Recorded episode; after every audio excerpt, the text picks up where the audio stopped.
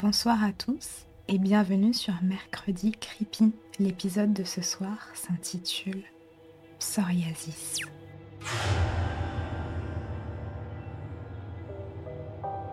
Je jette mes gants recouverts de sang dans la poubelle. Je demande à l'interne de nettoyer la chambre pendant que je détourne les yeux du cadavre. Tu as gardé le compte depuis ce matin? L'interne semble espérer se souvenir d'un nombre peu élevé. Malheureusement, je crois qu'on a dépassé les 100 patients. Est-ce que tu as un début d'explication à me donner sur ce qui se passe En tant que médecin titulaire, j'essaye de faire passer cette question pour un test habituel. Mais je n'ai clairement aucune idée de ce qu'il se passe ici. Dans toute ma carrière d'urgentiste, je n'ai jamais perdu autant de patients en une seule journée. Il n'y a aucun symptôme visible et le point d'appel commun à tous ces patients est le prurite. Une heure que ce patient est arrivé, et comme tous les autres depuis ce matin, il a commencé à se gratter jusqu'au sang. Dans les dernières minutes, nous n'avons pas pu le maîtriser suffisamment, et il a réussi à se scalper le cuir chevelu, puis à s'enlever la peau du visage. Le temps de l'immobiliser, la douleur et la perte de sang l'avaient emporté. Il était mort. Ils étaient tous morts de la même façon. Les personnes se grattent de plus en plus sans pouvoir s'arrêter. Si vous les laissez faire, elles se grattent jusqu'aux organes, jusqu'à la mort.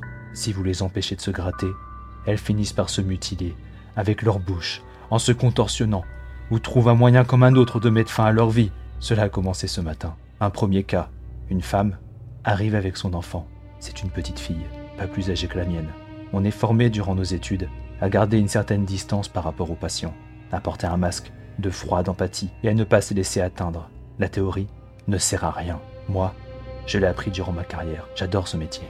On est obligé de l'adorer pour en faire sa vie, sinon on se laisse bouffer. Je pensais avoir tout vu, et je pensais avoir réussi de ce côté-là, mais rien ne m'avait préparé à cette journée. La mère criait des propos incohérents, entrecoupés de gémissements.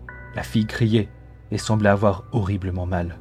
Au premier coup d'œil, je me suis dit qu'elle devait être atteinte de psoriasis. Sa peau était recouverte de plaques rouges, avec des squames blanchâtres de la tête aux pieds. Le temps de la prendre en charge, elle avait commencé à s'arracher des morceaux de peau pas des petits morceaux. Elle s'enlevait l'épiderme jusqu'au derme, comme si c'était de la peau morte due à un coup de soleil.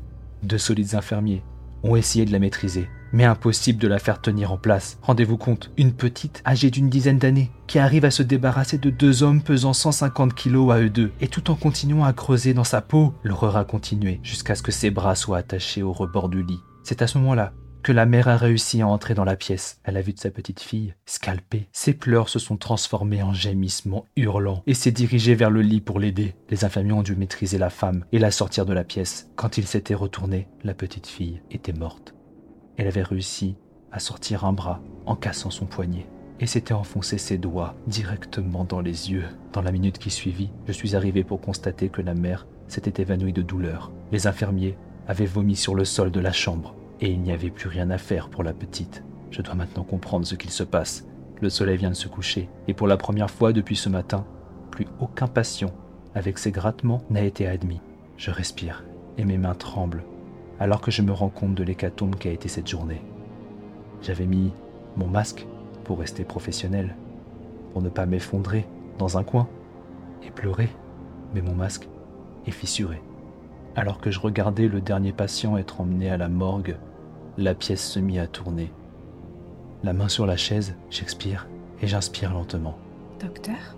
Je me retourne et vois la psychiatre de service. Sa tête semble dire qu'elle a passé une aussi mauvaise journée que la mienne. La mère de la petite fille de ce matin. Je la regarde avec des yeux ronds. Elle n'est pas morte, rassurez-vous. En revanche, elle a réussi à nous en dire plus sur euh, sa fille. D'un signe de tête, je lui dis de continuer. Il semblerait que sa fille s'est réveillée et a commencé à pleurer et à appeler à l'aide. Quand sa mère est arrivée, elle a compris que sa fille souffrait d'un mal de tête. Elle lui a demandé ce qui n'allait pas, qu'elle soit plus précise, mais sa fille a seulement pu lui dire que c'était comme si quelqu'un lui tapait à l'intérieur du crâne avec un marteau. La mère a alors mis sa main sur son crâne, y a eu comme l'impression qu'il vibrait. La mère est partie avec sa fille en voiture et c'est sur le trajet qu'elle l'a entendu dire qu'elle ne pouvait plus tenir et qu'elle devait l'arrêter. Sa fille a ensuite commencé à gratter sa tête puis tout son corps. Sans m'en rendre compte, je m'étais assis sur la chaise pendant que la psychiatre me faisait son rapport. Je ne comprends pas les symptômes, ou alors je ne les vois pas. En tout cas, de cette journée, j'ai appris une chose. Ces gens ont été condamnés à partir du moment où ils ont commencé à se gratter.